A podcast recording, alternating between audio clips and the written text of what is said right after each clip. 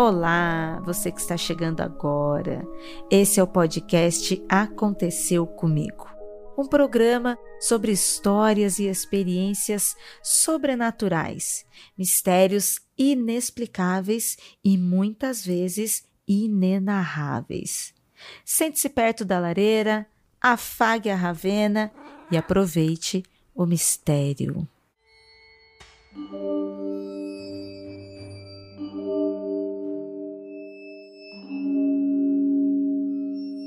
Tudo bem com você, ouvinte?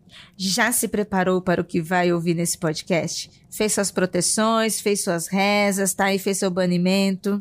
Bem, eu sou Ira Croft e nesta noite eu recebo ela, escritora, roteirista, podcaster e apresentadora no Caso Bizarro e Modus Operandi. Ela, Mabê Bonafé, ou Bonaf, ou Banofi. Olha, qualquer um, qualquer nome tá ótimo. E obrigada pelo convite, tô muito feliz de estar aqui de novo. Mas é Bonafé, que significa boa fé. Olha que chique. Que chique, nossa, muito bom para esse programa. Hein? Já que vamos ler histórias de terror e de mistério aqui, é bom a gente estar tá com muita fé, né? Sim. É, seja bem-vinda aqui Obrigada. na nossa salinha. Espero que você esteja confortável aí ao lado da nossa lareira da Netflix. Sim, tô me sentindo já quentinha, pronta, já preparada para os medos, né? Porque eles vêm. Isso é muito bom. Então, já que estamos prontas para o medo, vamos para as histórias? Bora.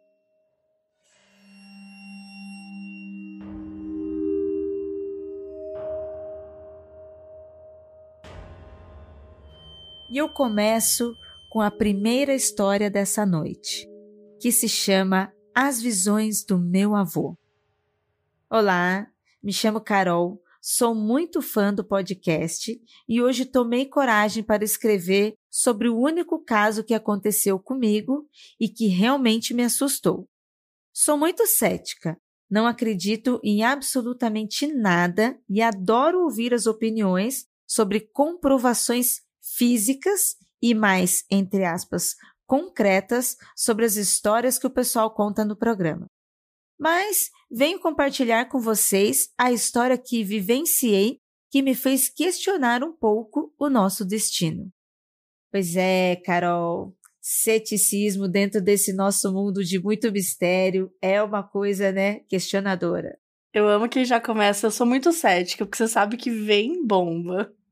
Não, e eu penso assim, com todo respeito, ouvinte, com todo respeito, você que envia seus relatos para nós, mas eu sempre por dentro eu dou uma certa risada porque eu penso, sou cético, mas estou enviando meu relato para um programa de relatos de experiências sobrenaturais e mistérios.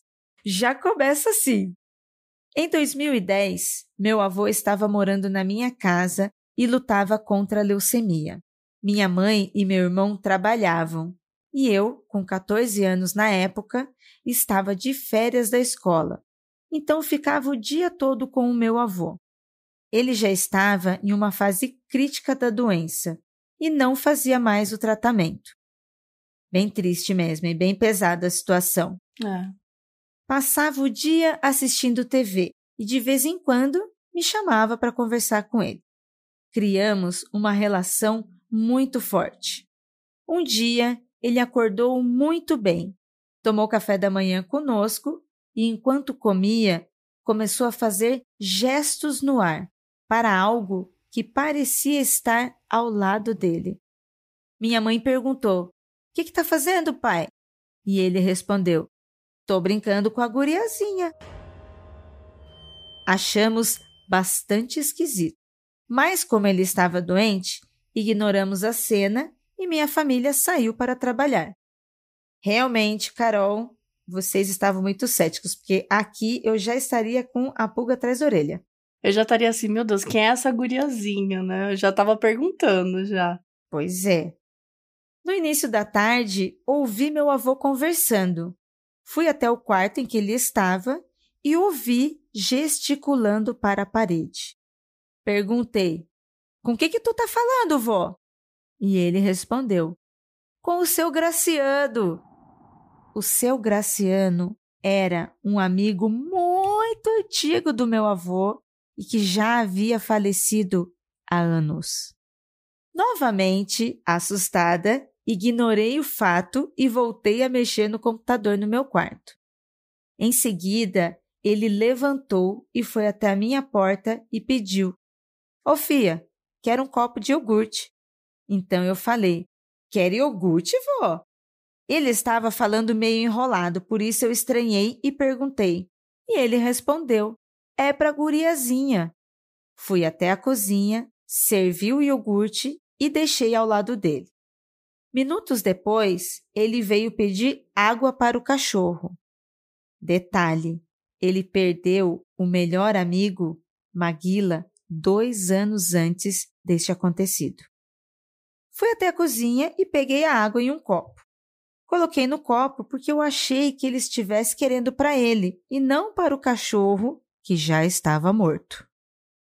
No fim da tarde, fui ver como ele estava e quando entrei no quarto dele, ele já estava de pé na porta me olhando. Perguntei se estava tudo bem e percebi que, na verdade, ele não estava me olhando. Ele estava concentrado, observando algo atrás de mim. Então eu perguntei o que houve e ele disse: Quem é esse homem aí atrás de ti? Agora, ouvinte, vocês já sabem por que, que a gente fala não olhe para trás, não é mesmo? Nossa, arrepiadíssima, sério. Já pensou? Parece aquela cena daquele filme em que o cara tá parado e tem um diabão atrás dele, inclusive tá todo pintado de vermelho e preto. Imagina o susto. Não, não, não dá. Me arrepiei toda, mas não olhei para trás. Fui dura com ele. Disse que não tinha mais ninguém ali com a gente e o guiei de volta para a cama. No dia seguinte, acordei bem mais cedo, antes de todo mundo, pois ia fazer fotos para o meu álbum de 15 anos. Estava me arrumando quando saí do banho e fui checar como ele estava. E, infelizmente, o encontrei sem vida. Ai, Carol, doeu meu coração agora ler isso. Doeu. Tenho muitas e felizes lembranças do meu avô, mas essa partida me marcou muito. Acredito que, Talvez as visões tenham sido alucinações do estado de saúde. Mas será mesmo? Deixo aqui essa discussão para vocês.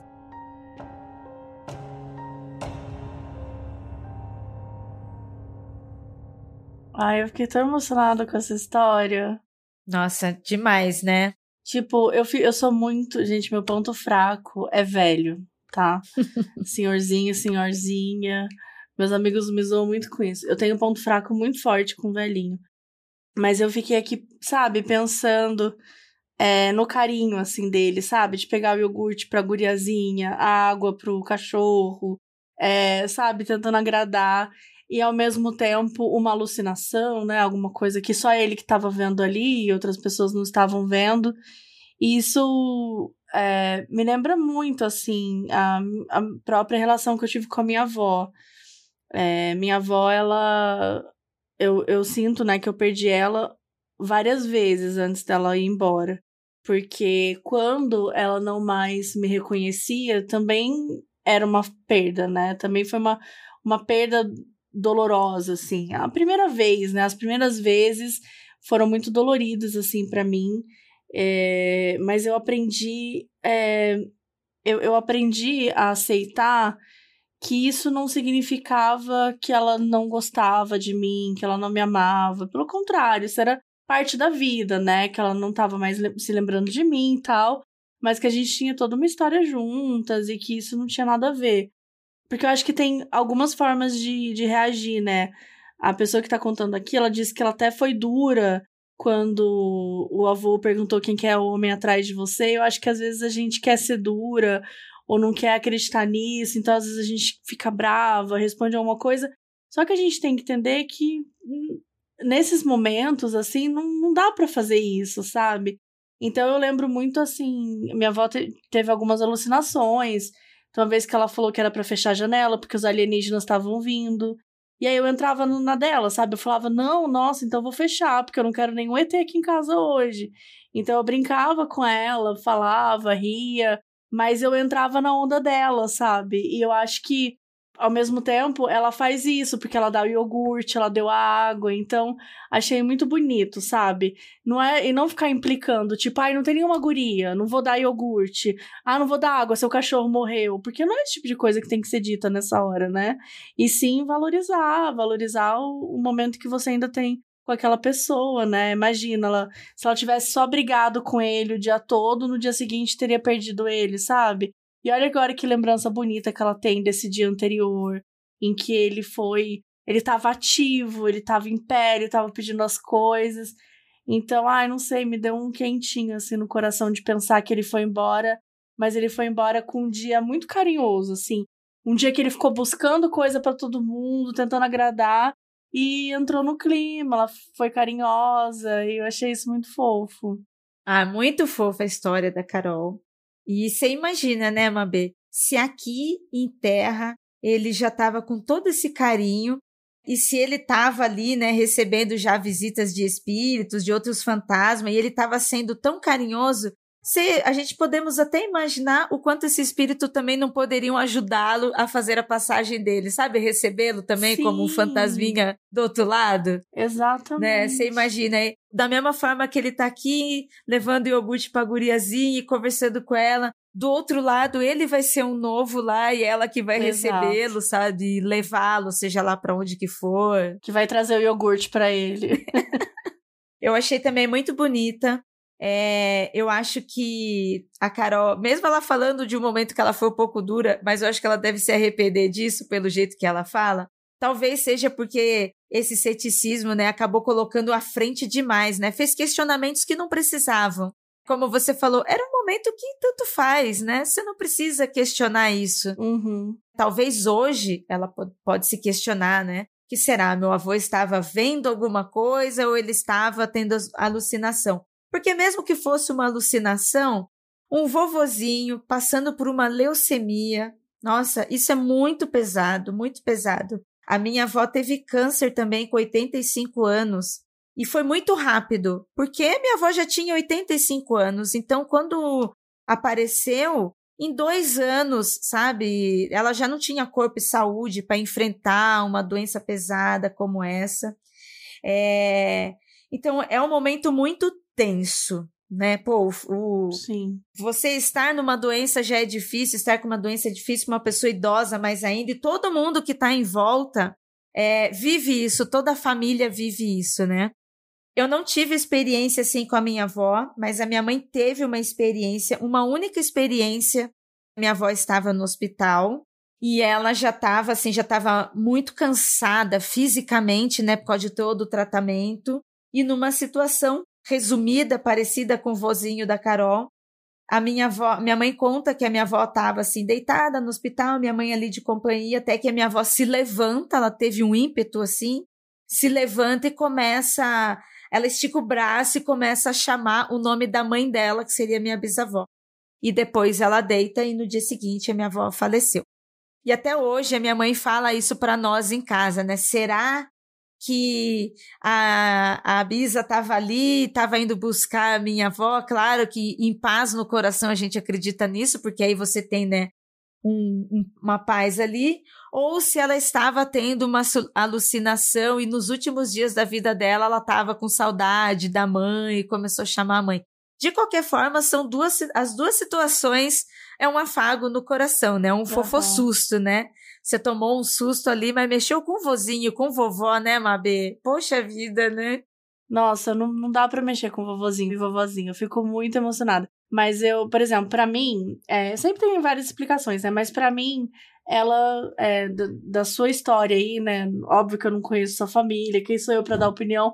Mas para mim, ela viu a mãe, sabe? Eu gosto muito de acreditar nisso. Eu gosto muito de acreditar nessa ligação, porque eu sinto sempre, tipo, existem ligações tão fortes que você tem com as, com as pessoas. Por exemplo, eu tenho uma ligação muito forte com a minha mãe, que eu acho que ela é muito. Ela vai muito além de qualquer coisa, assim. Então, não, eu não assustaria se um dia é, em que a gente não esteja mais no mesmo plano, uma das duas, eu não assustaria se a gente encontrasse uma forma de se conectar, ou de deixar algum recado, ou de sentir protegida, sabe? Porque a gente tem uma conexão que ela é acima de qualquer coisa. E eu, eu super acredito nisso, assim, eu super acredito. É, eu sou cética para várias coisas também. O que, o que me surpreendeu na Carol é que ela é, diz que é cética hoje, mas ela viveu isso aos 14 anos. Então, assim, é muito forte. Eu não sei se eu teria ficado cética ou tão cética se eu tivesse vivido algo assim aos 14 anos de idade. É, eu achei isso muito interessante. Mas você vê que por mais que ela seja assim, tem um, né, uma coisa dela que pergunta assim, mas e se? E, e eu, eu gosto da ideia de pensar que no último dia do vô dela, que ele tava ali é, reencontrando aquelas pessoas para fazer uma passagem, sabe? Quase como um, um abraço, como você mesmo tinha citado, tipo, uma passagem é, com outras pessoas, uma passagem tranquila. Eu gosto de pensar isso também. Muito bonito o seu relato também, viu, da relação com a sua mãe. É, além do caso da Carol aqui, fiquei bem emocionada, achei muito legal. Nossa, que demais, assim, vocês já terem, além de ter esse laço forte, e já ter meio que pré-combinado, assim, de uma é, entrar em contato com a outra, deixar um aviso. Muito interessante isso, e muito esperto isso, hein? As histórias que a gente tem, a gente tem muitas histórias de como essa do vô da Carol, né? Principalmente quando é uma relação familiar. É... Mas também a gente tem muitas histórias de fantasma que vêm assustar, né? Olha só, e vocês já estão combinando, então não vai ter susto. Vocês já estão se preparando, olha. vai ser meu sinal ali, hein? Acho isso sensacional, Mabê. Nossa. Ai, sim. É o momento, né, de ser uma coisa tranquilinha. Muito bom. E não dá, não dá sustos nas pessoas. A sua história com a sua mãe vai ser um fofo susto, olha, um reencontro.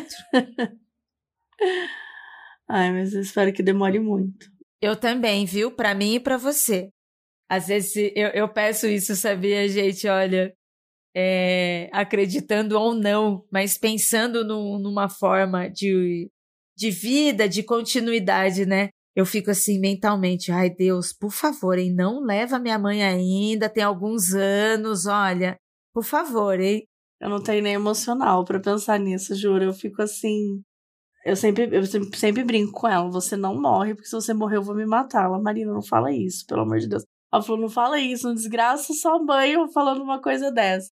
Mas é que, assim, é, é, a, a ideia mesmo de perder, sei lá, a pessoa, a referência na sua vida, né? Acho que isso, isso muda a gente, né? Isso muda a nossa, nossa forma de, de ver as coisas, assim. Então, sou muito apegada. Mas acho que é isso. A gente também vai aprendendo a lidar com as coisas quando acontece. Também acho que acredito bastante nisso. Quer ouvir a sua história aqui no podcast? Envie seu relato para contato@mundofreak.com.br e no campo de assunto o título da história. Pode ser anônima, mas se quiser dizer seu nome e a cidade, pedimos por gentileza que escreva que você autoriza o uso e a divulgação. É, bora para minha história? Bora!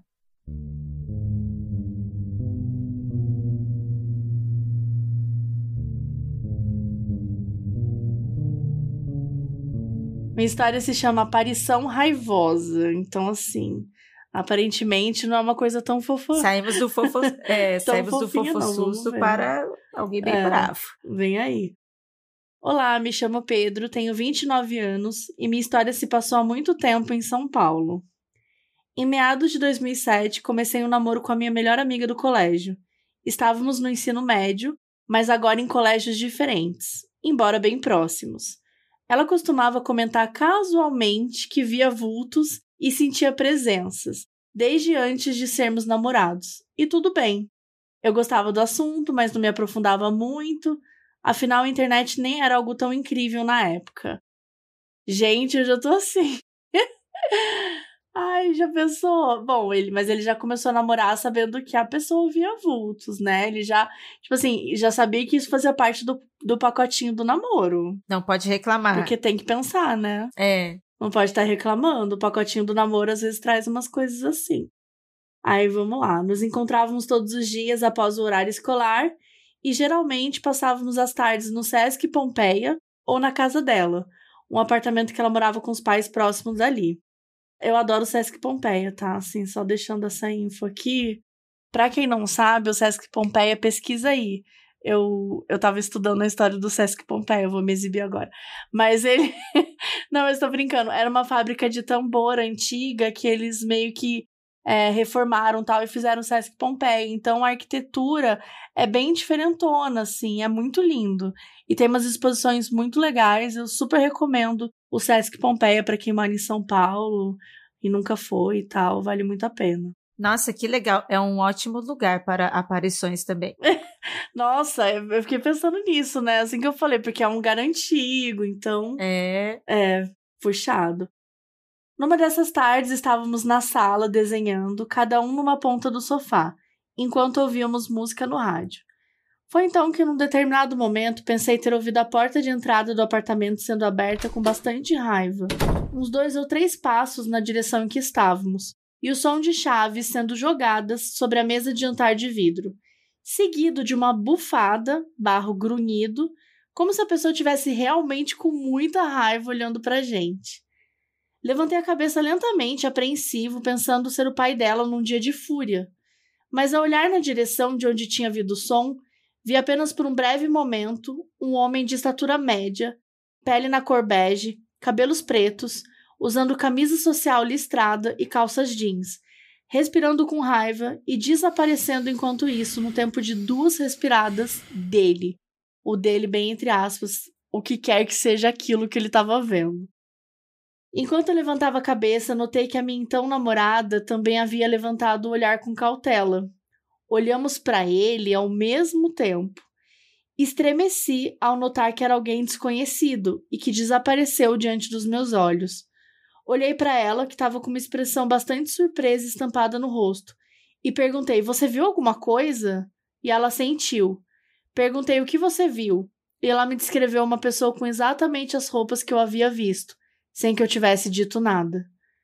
Começamos a rir de nervoso e fomos tomados por uma forte emoção por perceber que tínhamos vivenciado algo desse tipo juntos.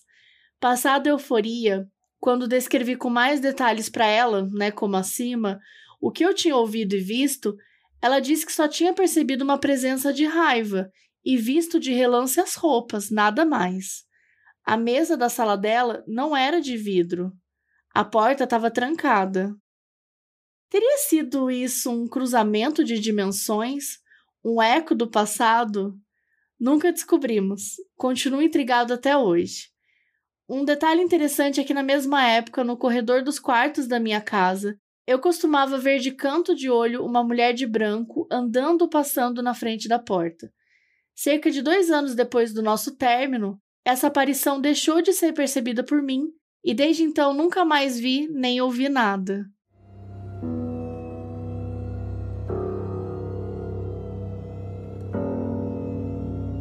Gente! Nossa, esse espírito estava putaço! Putaço! Putaço! Chegou. Cara, mas o que, o que eu fiquei mais chocada é que ele começa contando que a mina dele, né, via é, vultos, mas ele não. Aí no final ele conta que ele viu outro vulto. Aí eu, ué, mas ele também vulto. Aí ele explica que quando ele termina, ele para de ver. Ou seja, talvez enquanto ele estivesse com ela, de alguma forma, ela tava sei lá, transferindo um pouco da mediunidade é, pra ele. Então parece que, tipo assim, ele, ele parece que ele ficou sensível, né, junto com ela, é. nessa mediunidade dela, né? É, achei interessante que os dois viram, né? Quando você tem testemunha, você já, opa, não estou ficando louca, não é só comigo. Exato. E, e a, assim, só que a visão que ele teve do espírito raivoso, realmente eu também ficaria nessa dúvida se eu estivesse vendo espírito ou se é um eco, né? Se ele estava vendo alguma impressão que ficou ali, né? Porque ele viu muito bem a, a pessoa que estava ali, conseguiu descrever bem, e ele tava sentindo, dá a impressão que ele tava sentindo até o bafinho da raiva ali, sabe? Sim. é, tipo, ouviu e sentiu. E ao mesmo tempo ele fala que as chaves foram jogadas numa mesa de vidro. E depois ele conta que a mesa não era de vidro. E aí eu fiquei com isso. ele enxergou uma mesa de vidro ou ele ouviu o barulho de uma chave sendo jogada numa mesa de vidro, sabe? Porque são duas coisas diferentes, né? Essa mesa de vidro, ele fala, né? Estaria em outra dimensão. A porta estava trancada, né? Ele também conta que a porta estava trancada, então não tinha como alguém ter aberto do nada. É, em termos de abrir a porta, se a gente está falando de uma aparição, ok, né? Ela poderia ter só transpassado, né? Até aí tudo bem. Mas a chave é estranha. A chave é estranha nos dois sentidos, desde a chave caindo numa mesa de vidro ou não, né? É estranho uma chave sendo jogada desse jeito e somado a sensação do espírito, né? Do, do suposto espírito ou aquilo, né, que ele viu, né? Porque ele também nem falou que era exatamente um espírito, né? É, ele chama de homem, a namorada dele não viu nada, mas ele, ele fala que era um homem, né? É, ele fala que era um homem é, de uma estatura média, ele fala até da cor da pele, ele fala da roupa que ele estava usando. Eu acho até interessante pensar que, por exemplo, a namorada dele não viu uma pessoa, ela viu as roupas. Quer dizer, talvez por ele também não ter uma experiência, ele pode ter visto só as roupas, mas para ele não faria sentido ele só ver as roupas. Então ele, tipo, não, eu vi um homem. Porque aquilo é uma roupa de homem, sabe? Tipo, uma coisa, uma ideia meio assim. Uhum. Já relacionar, né? Correlacionar. Tipo, se eu vejo um vestido, eu, na minha cabeça, eu estou vendo uma mulher. Só porque eu tô vendo um vestido. E na real, não, sabe? Talvez ele só tenha visto um vestido.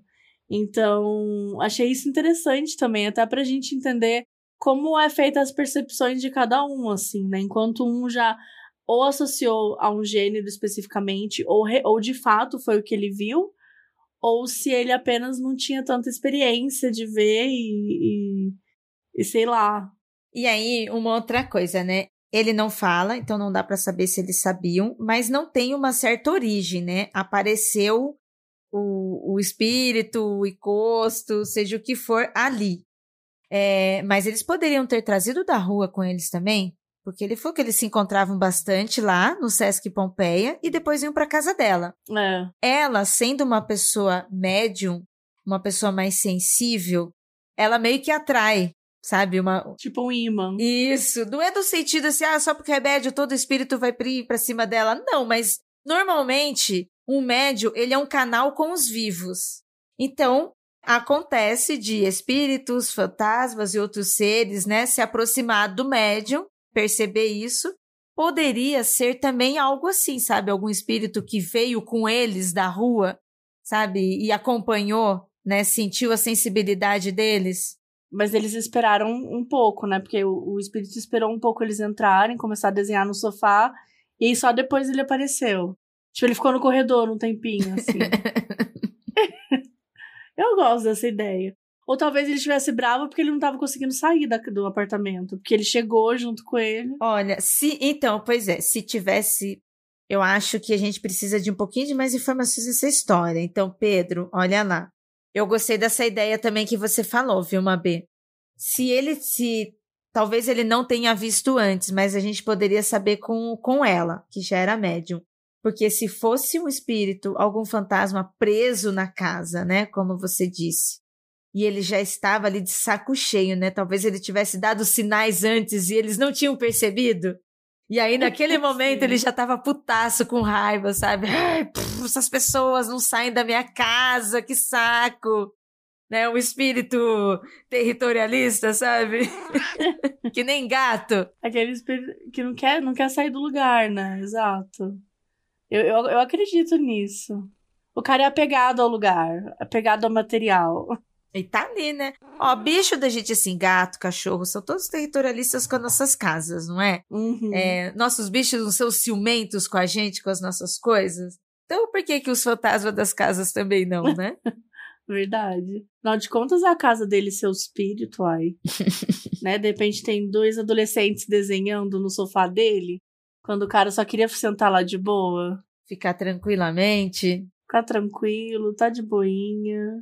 Mas eu gostei que, tipo, eles ficaram mais felizes de terem vivenciado isso juntos do que ficaram assustados por ter vivenciado isso. Porque, tudo bem, ela é. Como ela já enxergava mesmo, provavelmente ela não ia ficar assustada. Mas, assim, gente, eu ficaria super assustada se eu tivesse vivido isso.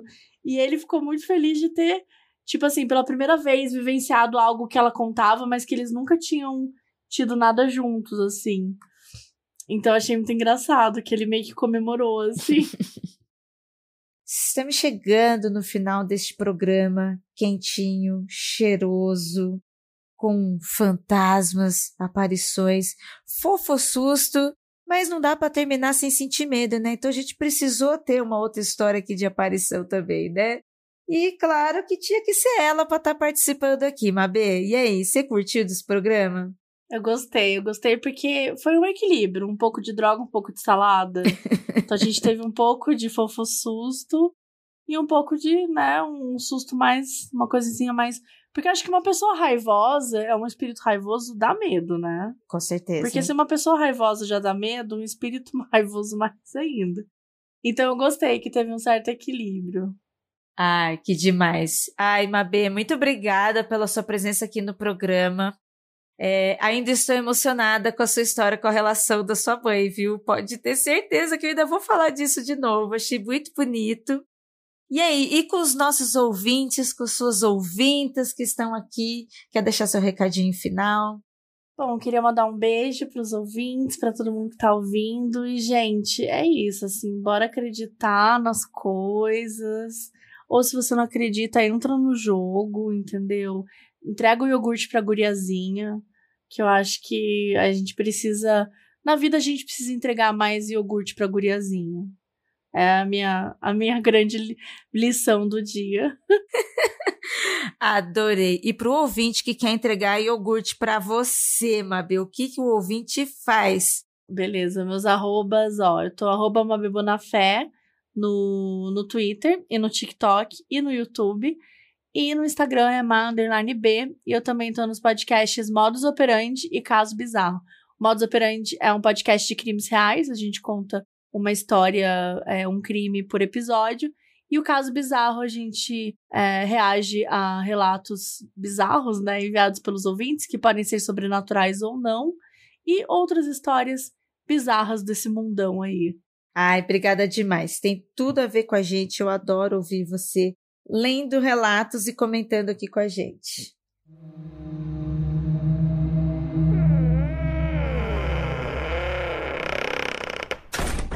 E obrigada a você também que ficou até aqui, passou pelo fofo susto, se emocionou e agora já sabe também que, olha, para não ter problemas de raiva nessa vida, dá iogurte para a guriazinha, não segura esse iogurte, vamos liberar o iogurte, gente, vamos, ó, e vamos fazer que nem a Mabê, vamos se preparar já para o outro lado, com as, as pessoas que a gente ama, com as nossas relações, para não dar susto em ninguém, para não voltar raivoso, não ficar bravo, já vai calminho, sabe?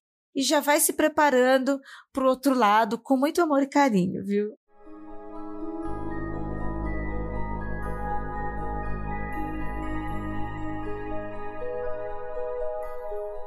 Produziram esse podcast. Jay Carrilho, produção de pauta, Eli Antunes, trilha e edição, Ananda Mida, produção e arte visual de Zé Neto Design.